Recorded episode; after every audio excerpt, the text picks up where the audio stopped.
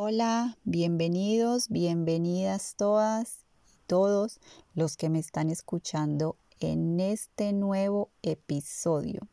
Transforma tu vida, transforma tu historia. Esta semana tenemos una nueva historia. Recuerden que la vida sí se puede transformar. Si estamos dispuestos a abrir nuevas puertas y nuevos caminos, sí se puede transformar la vida, se puede iniciar una nueva historia. Atentos a esta historia. Quiero contarles que la intención de todas estas historias es ayudarte a identificar dónde estás ubicado. Pero si sientes que hay en ti alguna o toda similitud con tu historia de vida, por favor, voy a pedirte que no te autocritiques, te autojuzgues o te sientas culpable. No. Recuerden que todos los seres humanos, absolutamente todos, estamos llenos de historias unas más duras que otras, unas más dolorosas que otras, unas más felices que otras, como todos. Todos vamos en diferentes momentos evolutivos y cada uno vamos a nuestro propio ritmo y esto pues está bien. Es verdad que tenemos toda una vida por delante, pero que no se les pase la vida entera sin haber dado pasos de grandeza, de cambio, de transformación y continúes viviendo y quejando, dando vueltas en el mismo círculo vicioso, aburrido y monótono, porque esto sí que es muy triste. No darnos el permiso de avanzar en la vida es demasiado, demasiado triste. Vamos a mm, iniciar con esta historia de mm, de vida, de vida como hay muchísimas, muchísimas otras historias. También recuerden que todos tenemos la oportunidad, segundo a segundo, de sembrar semillas de grandeza y abrir puertas, abrir nuevos caminos hacia una vida más alegre, hacia una vida más feliz. ¿Y cómo lo haces si te estás preguntando? ¿Y cómo se abren esas puertas? Sencillo, siendo tú mismo, Deja de aparentar. Sé siempre tú mismo, siendo leal a tus anhelos del alma, quitándote del medio, sacando tanta información basura que has acumulado, entrando en conexión contigo mismo, contigo misma, entrando en atención y en coherencia con cada acto y cada paso que das.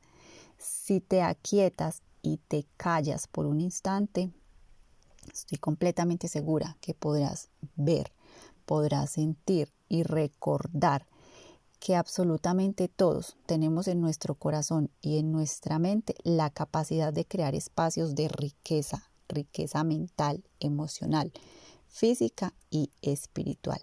Atrévete, tienes muchísimo por ganar. Bueno, esta es la historia de un hombre que está atrapado en su ego de victimismo. Aquí vamos.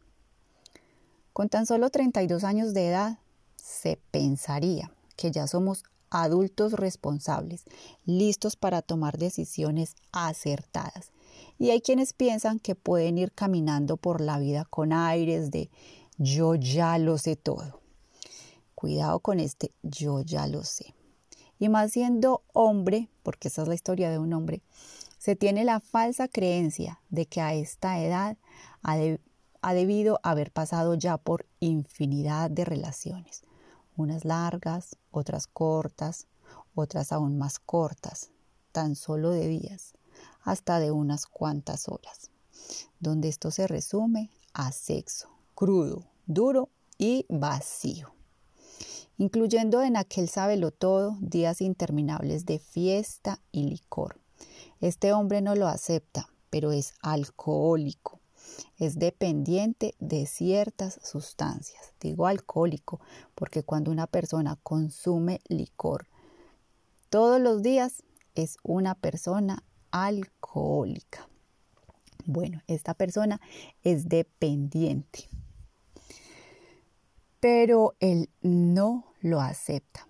Pero después de estos momentos de falsa alegría, va cayendo a gran velocidad a estados de desorden y caos en su vida, llevándolo a convivir con sus días de frustración, viviendo depresión, enfermedades gástricas y poco interés por la vida. Siendo tan joven, recuerden que solo tenía 32 años, con un trabajo que le gusta, pero el cual le da para medio vivir. Y es que ¿quién puede vivir satisfactoriamente y plenamente con tanto enredo y con tantas cargas pesadas que se ha ido construyendo a sí mismo, sin pensar en la negatividad, el conflicto interno que esto trae como consecuencia. Hay que recordar que todos nuestros actos trae una consecuencia, ley de causa y efecto.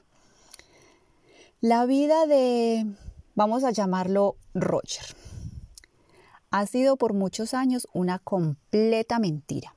Ante sus amigos aparenta ser un hombre alegre y divertido aparenta tener buena estabilidad económica y ante las mujeres sí que sabe dárselas de la última maravilla.